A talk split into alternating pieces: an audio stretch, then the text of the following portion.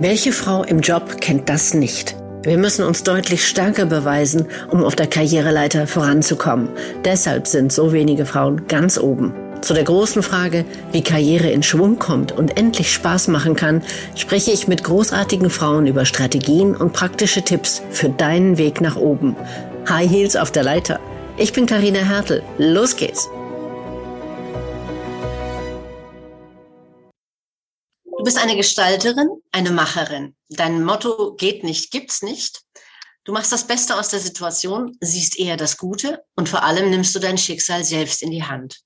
Deine Eltern sind aus Persien und Deutschland. Geboren bist du in Wiesbaden, Abitur in Herten und dein Studium in Frankreich und Deutschland.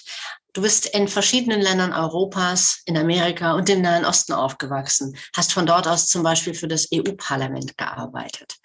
Dein Werdegang wirkt auf mich sehr weitsichtig, international und politisch aktiv im EU-Parlament, danach 20 Jahre in der IT- und Telco-Branche, diese führten zu der Erkenntnis, dass die bloße Gewinnmaximierung für dich nicht der richtige Weg ist. Und damit zur Neuausrichtung in die soziale, gemeinnützige Welt. Seit 2014 bist du in verschiedenen leitenden Funktionen in gemeinnützigen Organisationen tätig. Seit 2017 Landesgeschäftsführerin des Paritätischen Wohlfahrtsverbands Hessen und seit 2022 Februar, also jetzt schon seit ein paar Monaten, ähm, stellvertretende Vorsitzende der Liga der freien Wohlfahrtspflege in Hessen. Und so ganz nebenbei auch noch seit 2021 Mitglied im HR-Rundfunkrat. Und du hörst, also ich bin fast atemlos. Ich, das Ganze ist wirklich sehr beeindruckend. Und wir haben uns damals in wirklich profitorientierten IT-Telco-Business kennengelernt.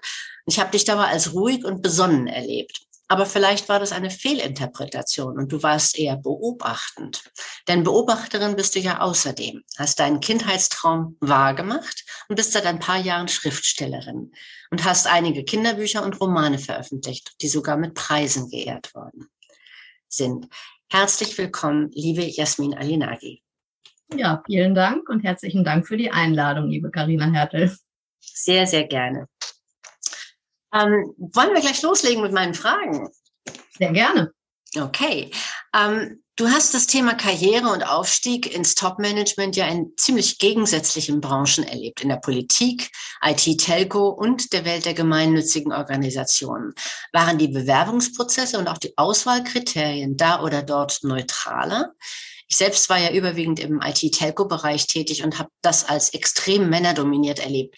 Welche Erfahrungen hast du in diesen so unterschiedlichen Welten gemacht? Ich glaube, also die Unterschiede sind da und sie sind auch sehr eklatant. Also die nimmt man sehr schnell wahr. Ich kann dir zustimmen, dass ich auch die IT-Branche, Telekommunikationsbranche als sehr männerdominant und sehr männerlastig wahrgenommen habe. Und das ist einer der wesentlichen Unterschiede. In der Sozialwirtschaft ist das nicht so. Da achtet man also darauf, dass auch die Parität äh, von Männern und Frauen in den Führungspositionen gegeben ist, dass Stellen auch dann, wenn vorher ein Mann auf einer Stelle war, dann im Nachgang von einer Frau besetzt wird und umgekehrt. Das ist also schon mal ein wesentlicher Unterschied. Okay, das mit dem Abwechselnd ist mir, ist mir neu. Das habe ich überhaupt noch nicht, naja, auch nicht wahrgenommen, noch nirgendwo gehört, finde ich aber extrem spannend, weil ähm, das nochmal einen ganz anderen Blick gibt, ja. Und auch die Vergleichbarkeit äh, ja, der frühere Chef hat das immer so und so gemacht. Ja, das ist dann vielleicht nicht mehr ganz so relevant, einfach dadurch, dass es ähm, ja unterschiedliche ähm, Verhaltensweisen gibt, also typische Stereotype, sagen wir es mal vorsichtig. Ähm, also, cool. Man versucht sich da anzunähern. Das geht natürlich nicht immer. Man muss ja auch gucken, welche Bewerberpool hat man. Aber grundsätzlich versucht man schon dafür zu sorgen, dass eben die Stellen paritätisch mit Männern und Frauen besetzt sind. Mhm. Klar. Sehr schön.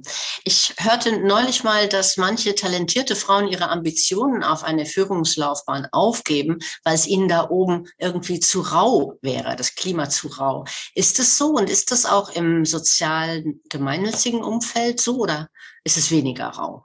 Wie siehst du das?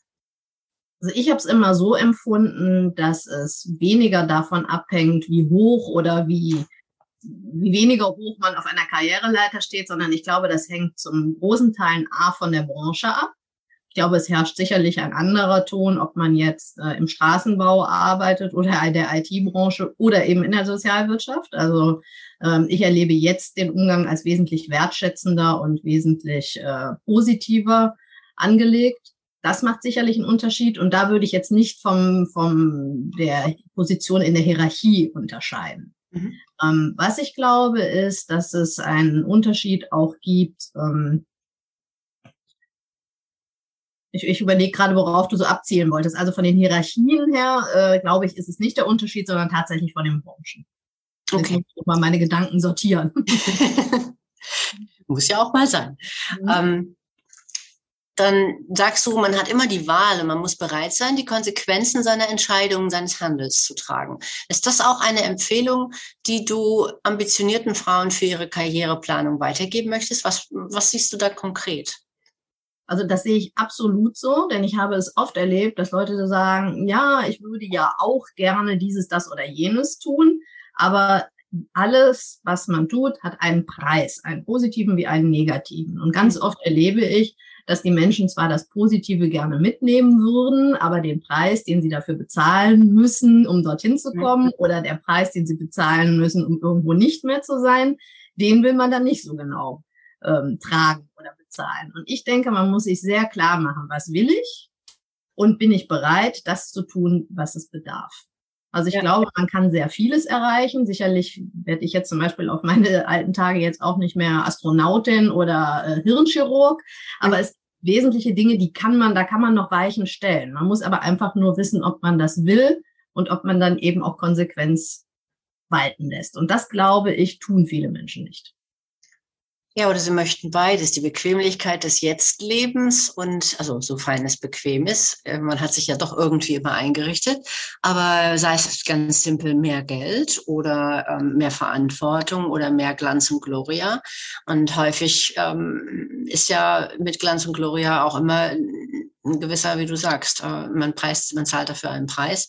Ähm, wenn man sichtbarer wird, wird man auch angreifbarer und damit ähm, exponiert man sich und muss das dann aushalten, wenn man dann plötzlich auch mal angegriffen wird, eben weil man plötzlich im Rampenlicht steht. Das will dann auch nicht jeder oder nicht jede.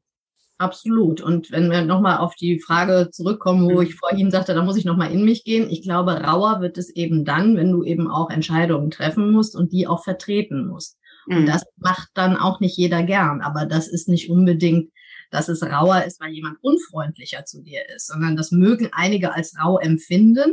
Mhm. Ich zum Beispiel habe es immer als ganz unerträglich erfunden, empfunden, Dinge zu tun, die mir irgendwelche Menschen vorschreiben. Ja, mhm. also ich meine, es kann sein, dass der eine es empfindet, Führung ist anstrengend und ist rau, weil da muss ich ja zu, muss ich mich ja rechtfertigen und muss mich auch kritisieren lassen. Aber genauso gut könnte ein anderer Mensch sagen, ich finde es ganz äh, schwierig und dadurch rau, irgendwelchen Befehlen zu folgen, die ich nicht für sinnvoll erachte. Also deswegen denke ich, das liegt im Auge des Betrachters. Ich glaube, am schlimmsten ist dann die sogenannte Sandwich-Position, wo du in beiden Rollen gleichzeitig bist. Ja, wenn du ganz oben oder sehr weit oben bist, dann hast du mehr zu sagen als zu gehorchen, um mal ein ganz altmodisches Wort zu verwenden. Ähm, aber je, wenn du, wenn du, ich denke jetzt mal an, an, an Firmen wie ähm, die eine oder andere IT-Firma, da gibt es ja viele Hierarchiestufen, bevor man mal wirklich im Top-Management ist.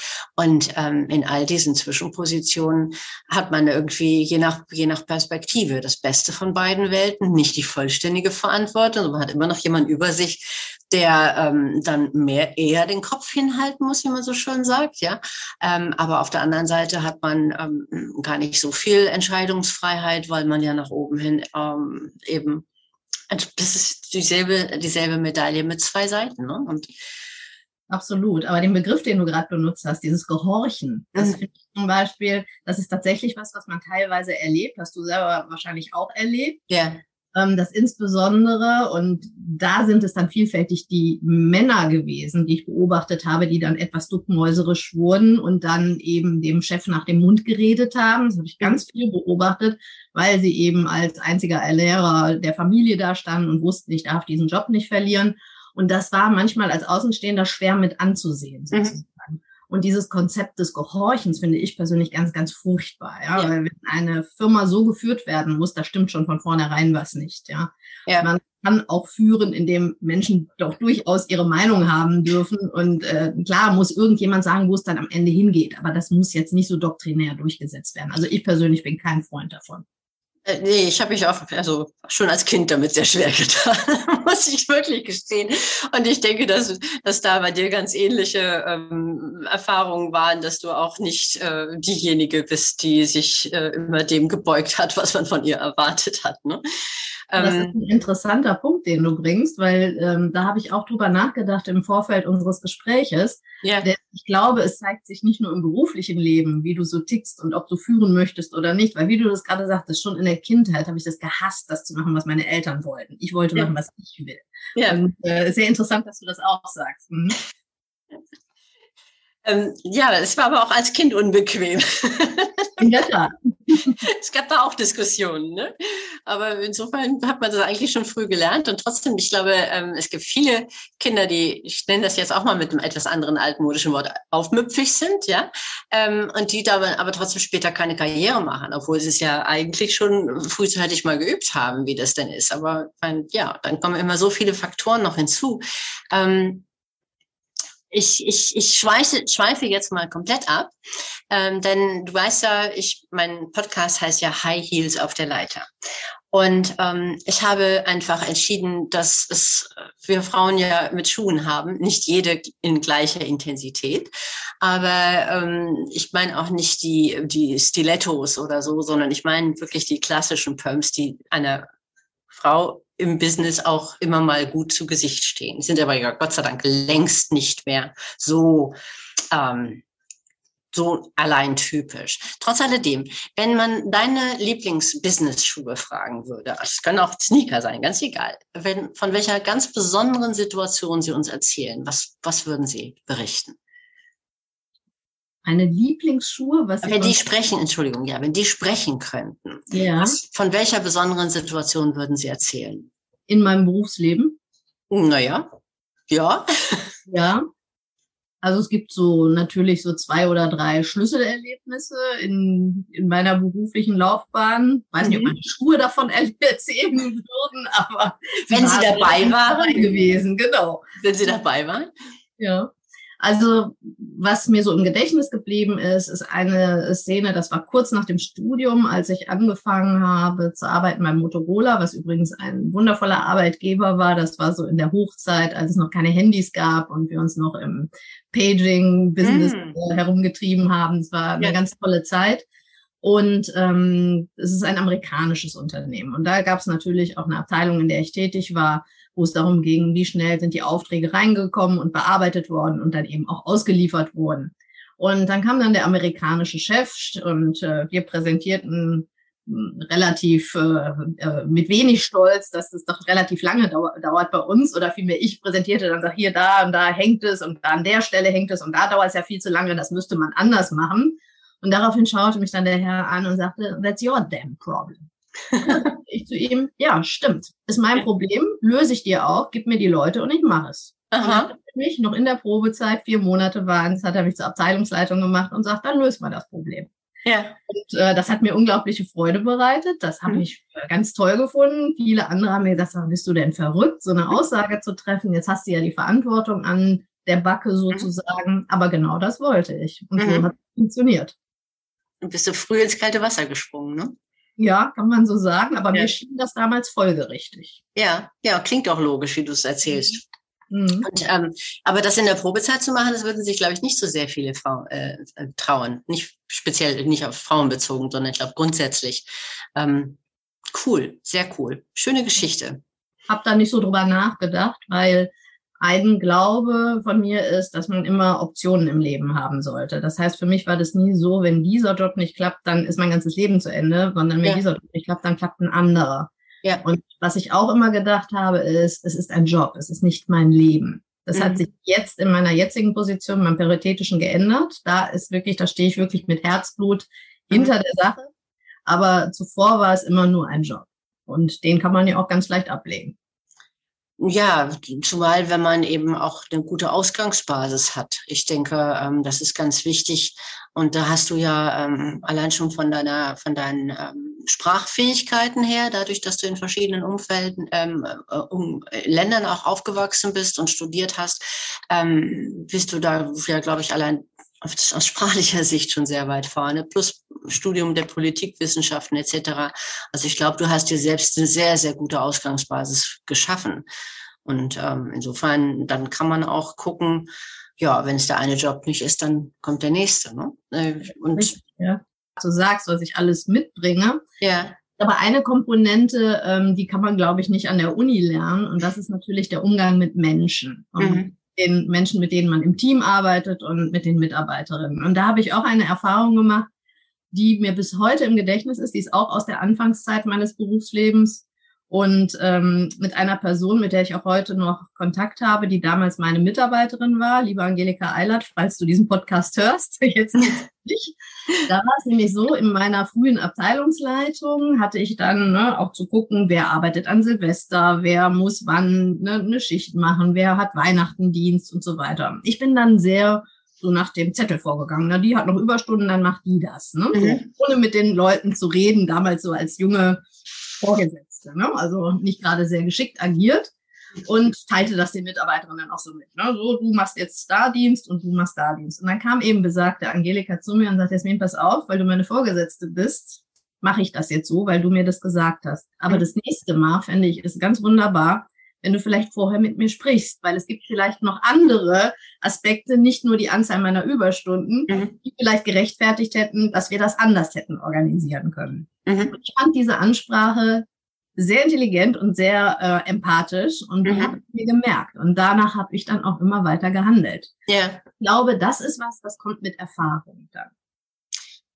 Ja, und wir lernen ja den Umgang mit Menschen eigentlich nur durch den Umgang mit Menschen, ja. Also natürlich kann man eine Menge Kurse belegen und ähm, über Kommunikation auch Gott sei Dank eine Menge lernen.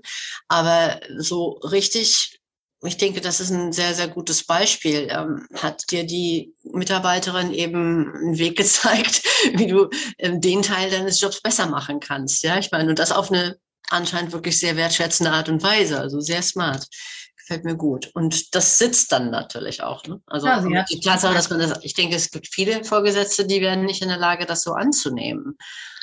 Ja, aber sie hat natürlich auch dafür gesorgt, dass ich mein Gesicht wahren kann. Ich muss auch dazu sagen, sie war auch deutlich älter oder ist deutlich älter als ich und finde mhm. auch, das hat sie sehr geschickt gemacht und hat mir die Chance gegeben, das zu erlernen. Und yeah. das ist auch ein wesentlicher Faktor, weil ich weiß, wir haben ja eine Zeit lang zusammen in der gleichen Branche gearbeitet, dass das halt viele Vorgesetzte vermissen lassen. Und man dann wirklich schreckliche Menschen als Vorgesetzte hat. Ja, also tolle, aber auch sehr, sehr seltsame Menschen. Also genau. vertiefen wir jetzt nicht. Das würde, aber äh, an der Stelle möchte ich gerne mal auf ein demnächst dann mal entstehendes Buch hinweisen. Und zwar ein, ein, ein ähm, Kooperationsbuch, nämlich eine Anekdotensammlung. Also ich habe ja schon ein paar Interviews geführt auch im Vorgespräch von Interviews, die noch kommen, ähm, die noch nicht äh, geführt wurden, äh, hat sich schon herauskristallisiert, dass die ein oder andere Anekdote erzählenswert ist. Und insofern ähm, würde ich mich sehr freuen, liebe Jasmin, wenn du dabei wärst mit irgendeiner spannenden Anekdote. Selbstverständlich wird da alles so weit verfremdet, dass sich niemand ähm, entsprechend ähm, zu sehr wiedererkennt, ja? Ja, und dieses Buch bringst du dann demnächst raus. Das wird sehr spannend. Also ja, äh, nicht heute und nicht morgen, weil die Geschichten wollen erst noch ähm, aufgeschrieben werden. Aber Gott sei Dank gibt's dafür ja schon tolle technische Tools. Also und wenn man das auf verschiedene, äh, wenn man von verschiedenen tollen Frauen Geschichten sammeln, einsammeln kann, dann ist das ja für jeden der Beteiligten keine allzu große Mühe. Deshalb denk, bin ich da sehr zuversichtlich, dass es dieses Buch geben wird. Ähm, mhm. Ähm, also schön, wenn du dich da mit engagieren möchtest, aber keine Sorge, ich werde dich nicht darauf festnageln, auch wenn du das jetzt öffentlich getan hast. sehr gern, ich mache sehr gerne. Toll. Ähm, ich habe, ähm, also eigentlich sind wir schon relativ nah an unserer ähm, vorgedachten Zeit. Ich habe aber noch eine Frage, die ich unbedingt stellen möchte, ähm, nämlich wie, wie du deine Tätigkeit als Schriftstellerin einordnest. Also du hast ja dein Hobby, dein Kindheitstraum wahrgemacht und bei all den Aufgaben, die du beruflich hast, die sind ja nun mal, es ist ja alles kein, kein, keine Kleinigkeit, was du da tust. Du hast enorm viel Verantwortung in verschiedenen Aufgaben und bist parallel noch als Schriftstellerin tätig. Wie kriegst du das mit all den sonstigen Sachen, die man als Mensch einfach noch um die Ohren hat. Ich sage jetzt mal, der Rest vom Leben, nennen wir es mal vorsichtig, Privatleben. Wie kriegst du das alles so voreinander, dass du die Kraft hast, diese ganzen Bälle gleichzeitig in der Luft zu halten? Also ehrlich gesagt nur sehr, sehr schwer, mhm. weil die Zeit dafür einfach fehlt. Ich hatte eine Zeit lang in Köln gearbeitet, da konnte ich die Zugfahrt von äh, meinem Heimatort zum Arbeitsort immer nutzen auf dem Hin- und Rückweg, um zu schreiben. Mhm. Mir fehlt die Zeit zum Schreiben natürlich oft. Aber ich sehe mich so als alte Oma. Es gibt ja viele ältere Autorinnen, die Erfolg haben. Ich sehe mich als alte Oma an irgendeiner Küste sitzend mit einem Balkon, der aufs Meer blickt und dann mhm. dort schreibend. Also sprich, wenn es dies jetzt im Moment nur so geht, dass ich mir da halt die Zeit abknapsen muss, das ist halt so. Zum Beispiel ja. bleibt Sport total auf der Strecke und äh, man lebt dann etwas ungesünder. Ähm, aber irgendwann werde ich ja die Zeit dafür haben und dann habe ich schon mal das Hobby vorgebaut sozusagen. okay, aber ich finde es auf jeden Fall ganz großartig und ich möchte noch dein alter Ego erwähnen, Alina Guy. Ähm, ich habe das kurz entdeckt und habe gedacht, was für ein geniales Konzept, sich ein alter Ego zu schaffen. Ist das denn jetzt einfach eine Kunstfigur nur für die Literatur oder findet Alina in deinem Alltagsleben irgendwo auch statt, dass du mit ihr sprichst, dass du aus solchen Gesprächen Erkenntnisse gewinnst oder so? Oder ist es, wie gesagt, eine reine ähm, Methodik? Ja, das ist eigentlich ein ähm, Künstlername sozusagen, mhm. also ein Pseudonym, unter dem ich manchmal schreibe hoffe, das führt jetzt an der Stelle nicht so weit, aber es gibt sogenannte Chat-Geschichten. Junge Leute leben, lesen so gerne. Also, dass die auf dem Handy einfach so tippen und dann sieht das so aus, als ob die eine WhatsApp-Konversation mitlesen. Aha. Darüber gibt es verschiedene ähm, Apps, auf die man halt äh, sich aufs Smartphone laden kann und dann eben mitlesen kann. Diese Geschichten sind natürlich nicht jetzt literarisch super hochwertig, die haben immer nur 2000 Zeichen, aber ich finde die total spannend. Und dann ich, schreibe ich da auch und das wollte ich halt nicht unter meinem normalen Namen tun, um das halt nicht, ähm, so meine literarische Arbeit nicht zu verwässern. Deswegen ja. unter dem alter Ego gibt's dann ein paar lustige Chatgeschichten von mir. Finde ich eine tolle Idee, also großartig. So, und jetzt ähm, die letzte Frage, bevor sich, dann es schaltet sich nichts automatisch ab, aber wir müssen zum Schluss kommen. Bitte hast, hast du noch einen Geheimtipp für uns, für unsere Hörerinnen? Also ein Best Kept Secret, sei es, dass es eine Empfehlung ist, etwas zu tun oder also ein Do oder ein Don't, etwas unbedingt zu vermeiden. Was würdest du als Schlusswort den Hörerinnen an die Hand geben? Oft ist es ja so, dass die großen Geheimnisse völlig normale Dinge sind. Und ich mhm. glaube, meine Empfehlung, die ich jetzt geben würde, ist es ebenso. Es hört sich sehr einfach an, aber es ist vielleicht nicht so einfach in der Umsetzung. Also ich bin davon überzeugt, dass wenn man Erfolg haben will, egal wie dieser Erfolg definiert ist, dass man authentisch sein sollte. Man mhm. sollte nicht etwas tun um der Sache willen, sondern man sollte es tun um seiner selbst willen, wenn man davon überzeugt ist und weil man dafür brennt. Und dann glaube ich, kommt der Erfolg von allein. Für etwas brennen ist vielleicht ein bisschen aus der Mode, aber ich glaube, ähm, das öffnet nicht unbedingt externe Türen, aber es öffnet in, innen etwas. Es macht, es macht Kapazitäten, es macht Fokussierung und es macht ähm, Prioritäten. Absolut. Ja. Sehr toll. Danke. Ich glaube, das ist der Schlüssel zum Erfolg. Ja, nehme nehm ich gerne so mit ähm, brenne für etwas, sei authentisch als Türöffner für alle möglichen guten Türen. Ähm, ja, vielen lieben Dank, äh, Jasmin, für dieses facettenreiche Gespräch und äh, ich wünsche dir einen wunderbaren Tag und alles Gute für dich. Ich danke dir auch. Schön, dass ich hier sein durfte. Sehr gerne. Und jetzt sind wir schon am Ende dieser Episode, die du am besten gleich direkt bewerten kannst. Als Dankeschön für dein Podcast-Abo lade ich dich gerne in einen Mini-Urlaub ein. 15 Minuten pure Entspannung, wann und wo du willst. Hier der Link hh-leiter.de slash Urlaub. Das war eine Episode von High Heels auf der Leiter, der Karriere-Podcast für weibliche Führungskräfte. Ich freue mich, dich in 14 Tagen wiederzusehen oder wieder zu hören und empfehle auch gerne diesen Podcast weiter. Damit können wir gemeinsam dafür sorgen, dass noch mehr großartige Frauen ins Top-Management kommen, denn genau dort gehören sie hin. Und wir hören uns in 14 Tagen wieder. Ich freue mich auf dich. Deine Carina.